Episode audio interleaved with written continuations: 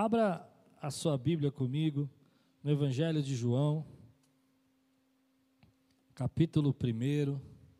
Hoje nós vamos estudar o primeiro capítulo do Evangelho de João, juntos. Vou começar agora de manhã e à noite a gente vai continuar. Eu tenho pedido para Deus uma palavra nesse tempo. Tempo difícil de você pregar, tempo difícil de você saber aqui o que Deus tem para nós nesse momento.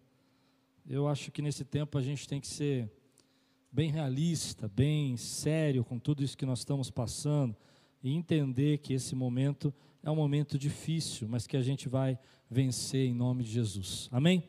Então, João capítulo 1, nós vamos ler do versículo 1 a 18. Se você está pronto, se você está preparado aí, levante bem alta a sua Bíblia, coloque a sua Bíblia acima da sua cabeça e diga assim comigo: Essa é a minha Bíblia. Me ajuda, povo. Eu sou o que ela diz que eu sou. Eu tenho o que ela diz que eu tenho. E eu posso o que ela diz que eu posso. Abrirei meu coração. Deixarei a palavra de Deus entrar.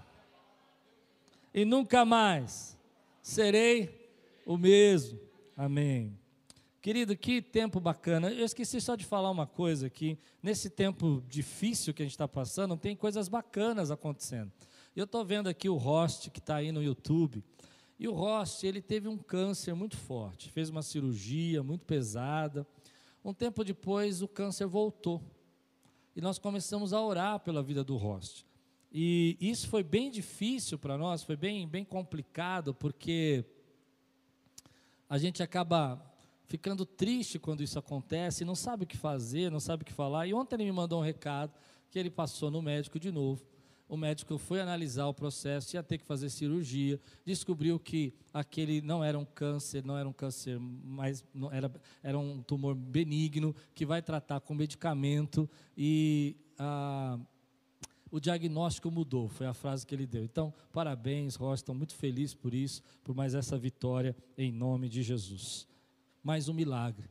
Mais um milagre, igreja. Mais um. Eu também estou emocionado de estar pregando aqui. Achei que ia demorar um pouco mais a minha recuperação, mas Deus é bom e estou feliz de estar aqui. Claro que não estou Estou triste que você não está aqui, mas estou feliz de poder estar pregando. João capítulo 1, versículo 18. Amém? No princípio era aquele que é a palavra. Ele estava com Deus e era Deus. Ele estava com Deus no princípio e todas as coisas foram feitas por intermédio dele. Sem ele, nada do que existe teria sido feito.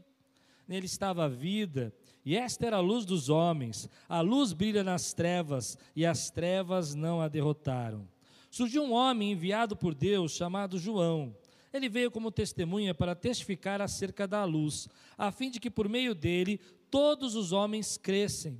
E, pró e ele próprio não era a luz, mas veio como testemunha da luz.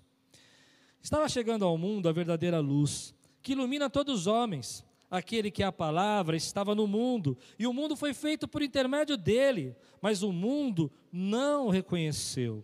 Veio para o que era seu, mas os seus não receberam. Contudo, aos que o receberam, aos que creram em seu nome, deu-lhes o direito de se tornarem filhos de Deus, os quais não nasceram por descendência natural, nem pela vontade da carne, nem pela vontade de algum homem, mas nasceram de Deus.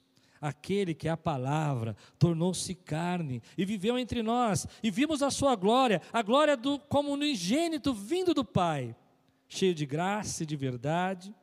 João dá testemunho dele. Ele exclama: Este é aquele de quem eu falei, aquele de quem vem depois de mim, é superior a mim, porque já existia antes de mim. Todos recebemos da sua plenitude graça sobre graça, graça sobre graça, pois a lei foi dada por intermédio de Moisés. A graça e a verdade vieram por intermédio de Jesus Cristo. Ninguém jamais viu a Deus mas o Deus unigênito, que está junto do Pai, o tornou conhecido. Vamos orar? Senhor, fala conosco nessa manhã. traz a tua palavra ao nosso coração. Que seja tempo de graça, tempo de paz, seja tempo de graça sobre graça, sobre as nossas vidas, em nome de Jesus. Amém. Quero falar com você hoje sobre o escandaloso, incomparável, incondicional amor de Deus. Como Ele nos ama, querido, como Ele nos ama. Algum tempo atrás, alguns pastores, eles entraram numa faculdade e foram fazer uma pesquisa. E nessa pesquisa, eles queriam saber o que, que as pessoas pensavam acerca de Jesus. E eles chegaram para aqueles jovens e falaram assim: quem é Jesus para você? E fizeram um questionário, simplesinho, para tentar quebrar o gelo, e entregaram esse questionário e disseram para aqueles jovens: olha, é, põe aí o que, que você pensa de Jesus. E para surpresa deles, eles ficaram até, até assustados com a resposta, a maioria dos jovens escreveram assim: Jesus é o Filho de Deus. E eles ficaram surpresos, falaram, nossa, eu não esperava por essa. Eles achavam que eles iam dizer que Jesus era um professor, eles pensavam que eles iam dizer que Jesus era um bom pessoa, um mestre, um, um rabino, ou talvez até um grande é, filósofo, alguma coisa nesse sentido, mas eles não, eles disseram, Jesus é o Filho de Deus. Então eles ficaram curiosos e voltaram para os jovens e reuniram eles lá e continuaram com a pergunta e aumentaram a pergunta. Eles disseram assim: por que ele é o filho de Deus? Por que ele é o filho de Deus? Por que ele é Deus? Por quê? E aí os jovens responderam aquilo que me preocupa nos dias de hoje. Os jovens responderam: não sei.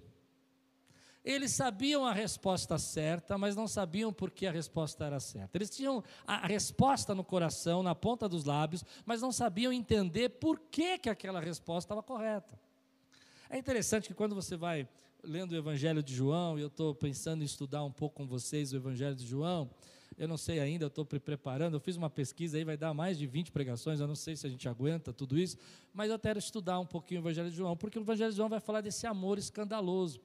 Por que, que João vai fazer isso? No tempo de João, João escreveu esse evangelho mais ou menos no ano 85 a 90 depois de Cristo.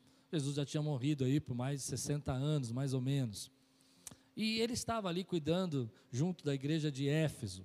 E algumas pessoas também, existe uma outra ideia que ele pode ter escrito já mais tardiamente, que fosse na ilha de Pátimos. Existem duas referências sobre isso, mas eu acredito que ele estava ali na, na ilha, na, na, em Éfeso, e escrevendo para a igreja. E por que, que ele está fazendo isso? Surgiu dentro da igreja uma heresia, uma dúvida um tempo de crise dentro da igreja. A igreja tinha sido perseguida duramente, as pessoas estavam confusas acerca de quem era Jesus, eles não conseguiam entender por que, que Jesus eh, tinha morrido numa cruz, e eles começaram a desenvolver ideias sobre Jesus. Eles começaram a pensar que Jesus era uma, era, não tinha vindo em carne, que Jesus tinha vindo em espírito só, que ele não tinha sido crucificado, porque a, a, matéria não era pura. E eles começaram a escrever e dizer essas coisas, e a igreja começou a ficar em crise. E João então se levanta. E ele fala assim, e é interessante que João é o último evangelho a ser escrito, e ele é um evangelho tardio, ele é um evangelho que é escrito mais tarde, não é um evangelho mais recente. E ele vai começar a levar aquelas pessoas a, de volta ao pensamento do que Deus queria fazer para a vida deles. E ele vai dizer assim: Olha, eu preciso explicar para vocês. Vocês sabem que ele é Deus, que Jesus é o Filho de Deus, mas vocês não sabem por que, que ele é o Filho de Deus. E vocês não entenderam o quanto que Deus ama vocês e por que, que esse Deus teve que vir em carne. Eu fiquei pensando que nesse tempo que nós estamos passando, eu não sei se você sente isso, mas muitas dúvidas e muitas crises surgem na nossa cabeça. Como no tempo da perseguição do primeiro século, que João escreveu esse evangelho, muita gente estava assustada, estava preocupada, e o que, onde está Deus e por que, que nós estamos fazendo? Tudo isso. As igrejas não eram é, institucionalizadas, não eram igrejas formadas ainda, muitas igrejas estavam em casas, eram igrejas pequenininhas. Como nós estamos hoje, cada casa uma igreja, cada casa hoje um templo de adoração, cada casa hoje cheio da nuvem de glória do Senhor. Mas isso não impedia que as crises e as dúvidas entrassem no coração deles. Então eles começaram a pensar que Deus, na verdade, não tinha mandado seu filho e que ele não era é, Deus. E aí, João, logo na primeira sentença, escute, ele vai nos falar quatro coisas a respeito de Jesus que você precisa saber. A primeira coisa que João vai dizer logo no primeiro versículo e segundo versículo, ele vai dizer: Jesus é eterno. Ele é antes da fundação do mundo. Ele era o Verbo de Deus. Ele estava com Deus. Antes de tudo ser criado, Jesus estava à destra do Pai. Ele é a terceira pessoa da Trindade. Ele vai dizer isso com tanta propriedade, porque ele vai dizer assim: ó, vou ler com você aqui o versículo de 1 a 3.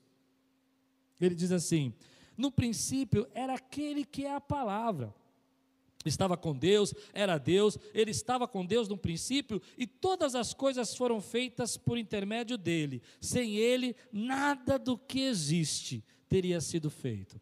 Ele vai dizer para nós então, primeiro, que Jesus é eterno, antes da fundação do mundo. Meu querido, então o que, isso tem a ver conosco hoje? Amado, você serve um Deus que é eterno, que cuida de você. E ele vai explicando para nós que, além dele ser eterno, ele é divino. Ele é Deus. Jesus é Deus. Ele vai dizer para nós: olha, querido, vocês precisam entender quem ele é e por que ele é. E ele vai falar assim: olha, vocês talvez creem nele, mas vocês não entenderam que lá antes da fundação do mundo, ele era Deus. Então, querido, quem habita na tua casa hoje, quem está dentro de você hoje, a presença do Espírito Santo, o Espírito de Cristo que está dentro de você, é a presença de Deus. É Ele que está aí.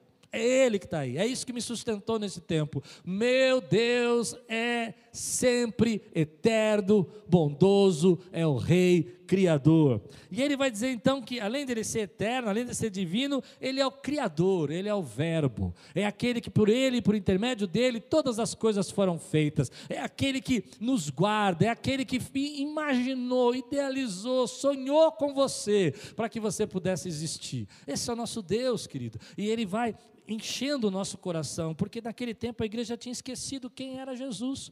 E ele vai dizer: olha, ele é o Criador, ele é o Verbo, ele e você e eu não somos fruto do acaso. Nós não somos fruto, querido, de um acidente. Nós não estamos aqui, querido, porque ah, simplesmente algumas coisas aconteceram. Eu vi uma história sobre essa ideia de que nós não fomos criados por Deus, é que seria mais fácil você pegar, por exemplo, olha que coisa maluca, acho que isso é impossível de acontecer. Você pegar um milhão, um bilhão de letrinhas, jogar, subir num avião alto, jogar esse um bilhão de letrinhas num terreno assim, num campo de futebol, e depois descer lá para ver se nasceu uma enciclopédia. Você acredita que isso ia dar certo? Talvez você conseguisse achar uma frase que se formasse. Quando as pessoas dizem que nós não somos criados por Deus, que Ele não, não, não nos criou, elas estão dizendo para nós a mesma coisa. Está dizendo que tudo isso que Deus fez, a imagem dele sobre você, a graça dele sobre sua vida, a presença dele, a presença do Espírito Santo no seu coração, tudo isso não existe. Nós fomos um acaso. Você não é um acaso, querido. Você foi planejado, sonhado por Deus. E é por isso que João vai falar para nós. Eu fico feliz de pregar isso nessa manhã, nesse tempo, que o amor de Deus por nós é escandaloso, porque Ele sendo eterno, Ele sendo criador, Ele sendo a palavra, o verbo Verbo, aquele que estava cheio de glória. Paulo vai dizer para nós que ele destituiu, ele se esvaziou-se da sua glória, habitou entre nós, porque ele te ama, ele nunca te deixa, ele veio te buscar, ele veio resgatar você do pecado, da morte, das enfermidades e daquilo que tem acontecido na tua vida. Eu não sei, querido, ah, o nosso futuro. Eu não posso dizer para você que as coisas não, não, não podem piorar ou melhorar. Eu não sou Deus. Mas o que eu sei, o que eu posso dizer é que o amor de Deus está aí com você. O mesmo amor de Deus, querido, que te chamou, que te comprou, que te trouxe de volta para os caminhos, é esse mesmo amor que está aí cuidando de você. O mesmo amor de Deus que um dia olhou e disse assim: Olha, o mundo está um caos, e o mundo está só um caos. E eu imagino Deus olhando para a nossa, nossa vida e naqueles tempos ainda, e hoje, ainda porque não hoje, toda a nossa malignidade, toda a corrupção, toda a nossa pobreza, querido, emocional, espiritual, a falta de solidariedade, o individualismo, o egoísmo, e tudo isso que a gente vê nesse tempo, que já existia. Deus disse: olha, a única resposta, a única resposta que eu posso dar única solução é o meu filho Jesus. Esse é o escandaloso amor de Deus. Jesus é a resposta. Jesus é a solução. Quando os médicos não podem falar para você, Eu tive uma experiência muito interessante conversando com meu médico nesse tempo e eu percebia o pânico no coração do médico. Não meu pânico, pânico no coração do médico. E ele começou a desabafar comigo. A Lupe até depois deu risada e falou: Você ligou para fazer consulta e você ajudou o médico. Isso é dom. Sabe por quê? Porque a resposta já estava em mim. A resposta era Jesus. A resposta para esse tempo é Jesus. Ninguém sabe, querido, o nosso tempo, ninguém sabe o destino, mas eu tenho certeza que nós vamos passar por essa, que nós vamos estar guardados, que essa igreja continua sendo protegida, continua sendo abençoada, mas a resposta é o escandaloso amor de Deus para você, é Jesus. Então João vai olhar para aquelas pessoas e vai dizer assim: olha, vocês precisam se lembrar que aonde nós estávamos? Nós estávamos perdidos, nós estávamos é, sem saída. Então ele veio e deu-nos o direito. Aleluia de nos chamarmos, de chamarmos a nós, de darmos o direito, a autoridade de sermos filhos. Ei, que amor escandaloso, querido. Deus podia, vamos ser sinceros, o João está dizendo para nós assim: ele falou assim, olha, Deus podia ter esquecido vocês. Vocês não mereciam isso. Depois de João capítulo 3, ele vai dizer assim: que Deus amou o mundo de tal maneira que deu seu Filho unigênito para todo aquele que nele crê não pereça, ele está falando do escandaloso amor de Deus. Ele está assim: olha, ele estava cheio de glória, cheio de glória. Eu não sei como é essa glória, mas eu imagino que é muita glória, é glória que não tem tamanho. E ele diz assim: olha, eu vou habitar nessa carne fraca, nessa carne que pode ser espancada, que pode, pode ser ferida, pode sangrar, pode adoecer. Mas eu vou fazer isso porque eu os amo, para que eles possam ter esperança em mim. Hoje eu vejo que esse escandaloso amor de Deus vai sendo lembrado por João para dizer para nós: olha, eu sou Deus que criei todas essas coisas, eu sei o que você está passando. Então João vai dizer assim para nós: a luz brilha nas trevas, e as trevas não a derrotam. João 1,5. Deixa um pouco de luz entrar, querido. Nós estamos em tempo de trevas. Nós estamos em tempo onde as pessoas estão cada vez mais preocupadas. Muita gente está procurando resposta onde não vai encontrar resposta. Nesse tempo, querido, a luz precisa entrar. Quando a luz entra, querido, um pouquinho de luz que entra, as trevas são dissipadas. E as trevas que eu estou falando são as trevas do medo, do pânico, da ansiedade, da preocupação. Hoje, eu creio Sabe, você que está em casa, talvez você tenha uma janela na sala, talvez você tenha um espacinho aí que está passando uma luz. Eu não sei como é a sua casa, eu não sei onde você está assistindo, mas eu sei que você pode imaginar que, ainda que esteja você num quarto escuro e assistindo essa palavra, a luz que passa pela fresta ilumina tudo. Um pouquinho de luz dissipa todas as trevas. E sabe qual é o pouquinho de luz que eu quero entregar para você hoje? Você é amado por Deus. Você é filho de Deus. Deus tem cuidado de você. A nossa vida está na mão de Deus, como sempre esteve, antes e depois disso. Como sempre vai estar. Não tem, não tem como não estar na mão de Deus nesse tempo. Não tem como não estar antes desse tempo fora da mão de Deus. E por isso que Deus mandou ah, Jesus. Porque Ele vai ser a luz que vai iluminar você. É Ele que você vai segurar nesse momento nas mãos. E tem muita gente, sabe? Eu queria desafiar você. Esse é o tempo, querido, de você falar do amor de Deus. De você dizer para eles: Olha, querido, Deus ama você tanto que já sabia que você ia passar por isso e que você ia precisar da presença do Espírito Santo, você ia precisar da força dele, você ia precisar da presença de Jesus. Por isso ele veio e já morreu na cruz, para que você tivesse o direito de ser chamado filho de Deus. Fale disso. Essa é a luz que ilumina todas as trevas, essa é a luz que faz com que todas as trevas terminem, em nome de Jesus. Mas o que me marcou nesse texto, o que me chamou muita atenção, vem comigo um pouquinho. Gente, eu não sei se você já tinha pensado nisso, mas João viveu três anos com Jesus, três anos e alguma coisinha. Talvez João até conhecesse Jesus antes, não sei.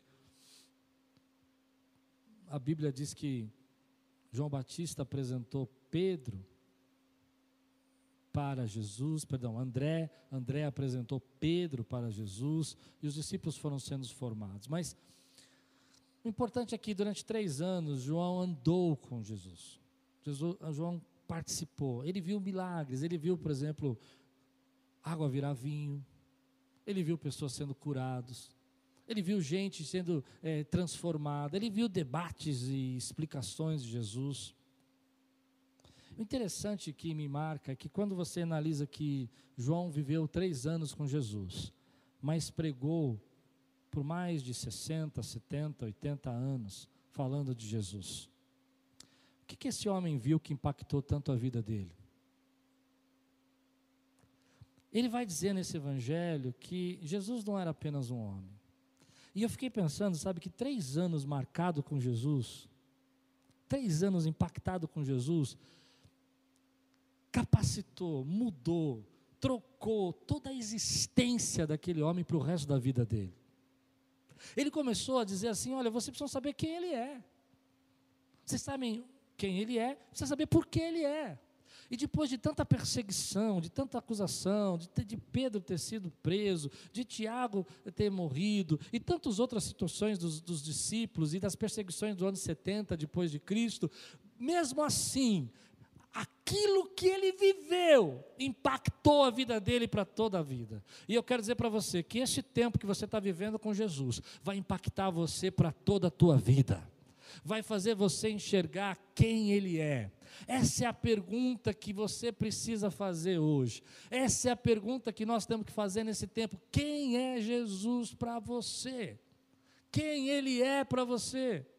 Talvez você diga assim, bom, ele é uma boa pessoa, talvez você diga, não, ele é um grande sábio, ele tinha muito conhecimento, mas eu vou dizer para você que ele não é nada disso, ele é o Filho de Deus, ele é Deus, ele é o Verbo, ele é a palavra, e antes da fundação do mundo, ele já era Deus, estava com Deus. Aquilo que João viveu, ele foi tão impactado, apesar dos milagres e tudo, que no tempos de crise, ele sabia quem estava cuidando da vida dele. No tempo de crise, ele sabia quem era a resposta. E mais ainda, querido, eu queria que o Espírito Santo fluísse dentro da sua vida hoje. Ele sabia que Jesus era o Verbo, a palavra, aquele que é o que cria todas as coisas da nossa vida. Meu irmão, nesse momento eu quero falar com você que às vezes nós esquecemos quem Ele é, nós esquecemos do que nós estamos fazendo aqui. É evidente que somos perseguidos, angustiados, passamos por tribulação e a nossa vida está nas mãos dEle, mas também você precisa saber que Ele é Deus e que Ele cuida da tua vida e que nenhum fio de cabelo cai da sua cabeça se não for a misericórdia, a graça e a permissão dele na nossa vida. Nesse tempo eu quero lembrar você quem ele é. Ele é Jesus, ele é o Criador, ele é o Senhor e ele está cuidando da tua vida. Você não está sozinho. É isso que João está dizendo. João está dizendo: você não está sozinho, o Verbo já veio. Você não está sozinho, ele está no nosso meio. Você não está sozinho. Ninguém sabe o que fazer, mas ele sabe o que fazer. Ninguém entende o que é para fazer, mas ele já entende o que é para fazer. Você não está sozinho. Domingo eu tive uma experiência sobrenatural aqui. pastor Daniel pregando aqui. Olha que experiência incrível que eu passei. Ah, eu estava mal, querido, estava me sentindo mal. Já fazia 12 horas que eu estava com mal-estar e eu não conseguia. Eu não queria muito falar disso, mas olha como Deus é tremendo. Eu quero, eu quero testificar aquilo que eu estou pregando para você. E de repente eu falei, Senhor, eu não sei mais o que fazer, eu não aguento mais. E, e o pastor Daniel falou assim: Sabe, aqueles homens que estavam andando no caminho de Emaús, eles achavam que ainda estavam no problema, eles achavam que ainda estavam na dificuldade, eles achavam que não tinha solução, mas Jesus já tinha ressuscitado. E na hora que o pastor Daniel falou assim, Deus falou no meu coração: Eu já fiz o seu milagre. Eu comecei a chorar em casa. Porque, querido, embora eu tivesse online, eu não estava sozinho. Embora eu estivesse na minha casa e sentindo mal, havia uma palavra de Deus sendo liberada. Então, a partir daquele momento, querido, Deus já começou a falar comigo. Recebi alguns remédios em casa, não vou nem falar sobre isso, não tinha tomado remédio nenhum. Deus começou a me dar graça. Eu não sei qual é o método que Ele vai usar, mas eu comecei a me levantar. E de... aí, quando eu cheguei na quarta-feira, eu falei: Deus, se eu vou pregar essa quinta-feira, que eu já estava me sentindo bem, me dá a palavra. E Deus deu a palavra. E sabe por que, que Deus fez tudo isso, querido? Para você e eu lembrar que nós não estamos sozinhos. Ele já veio. Ele habita, Ele conduz você, Ele cuida. Eu quero terminar assim. Tudo bem que você fique assustado. Tudo bem, querido, que nós estejamos cansados. Eu não sei você, mas eu me sinto cansado. Toda vez que eu vejo uma pessoa falando para mim, eu, pastor, ore por esse, ore por aquele, eu me sinto cansado. Tudo bem a gente se sentir sobrecarregado. Tudo bem a gente não entender esse tempo. Não se cobre tanto. Só lembre do escandaloso amor de Deus por você.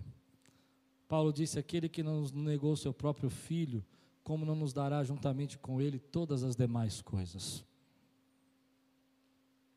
Tudo bem que você às vezes sinta medo e não saiba a resposta. Algumas pessoas são diferentes, algumas pessoas são corajosas, elas acham, ah, eu vou passar por isso, e, vai... e outros são mais como eu, assim, ficando pensando, Deus, o que o Senhor tem para mim? Sabe por que está tudo bem estamos cansados? Porque quando Jesus veio, nesse escandaloso amor e graça dele sobre sua vida, quando ele veio sobre essa misericórdia sobre sua vida, quando ele veio derramar essa unção, ele disse assim: Vinde a mim, a todos os que estáis cansados e oprimidos, e eu vos aliviarei. Tudo bem que às vezes a gente se sinta cansado, porque Ele sabe quem nós somos, Ele sabe o que nós estamos passando. E Ele diz: Filho, eu já disse para você, vem a mim, e eu vou aliviar você. Não se cobre tanto. Se você está cansado e oprimido, vinde a mim, e eu vou aliviar você. Tudo bem, às vezes você achar que não vai vencer. Teve alguns momentos que eu falei, meu Deus, será que eu vou vencer isso aqui? Mas aí eu me lembrei que João 16, 33, João revelando esse amor escandaloso de Deus por nós, ele disse essas coisas para que em mim vocês tenham paz.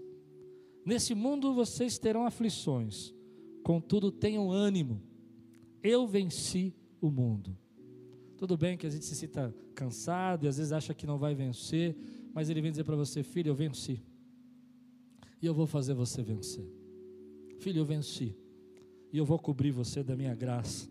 Tenha ânimo. Tenha ânimo. Tudo bem, às vezes a gente se sentir sozinho. Tudo bem, às vezes a gente se sentir, sabe, como se não tivesse ninguém. Porque em Mateus capítulo 27, versículo 46, Jesus também se sentiu sozinho. E quando ele se sentiu sozinho, ele clamou em alta voz, ele disse: Eli, Eli, lama sabachthani. Deus meu, Deus meu, por que me desamparaste? Por que me desamparaste? Por que me deixaste? E nessa hora, querido, às vezes a gente não entende. Mas aí nesse texto a gente vai aprendendo que apesar de tudo aquilo que ele estava passando, Jesus, Deus tinha um propósito, Deus tinha uma razão, Deus tinha algo a fazer. E aí a Bíblia vai nos ensinar que nesse escandaloso amor de Deus por nós, Ele não nos desampara, Ele cuida de nós, Ele cuida. Sabe, você não está sozinho, você que você pode estar tá cansado, mas Ele tem o alívio para você. Talvez você se sinta mesmo achando que não vai vencer, mas Ele já venceu por você. Que Deus cubra a sua vida de oração, de graça e de fé.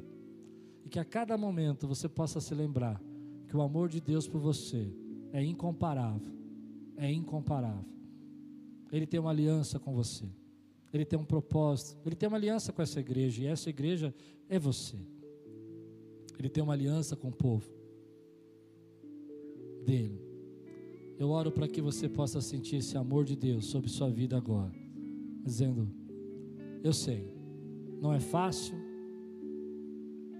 não tenho todas as respostas, mas eu estou coberto, ungido, totalmente envolvido esse amor de Deus que negou-se a si mesmo e habitou entre nós, porque Ele é a resposta para todo esse caos que a gente está vivendo nesse tempo.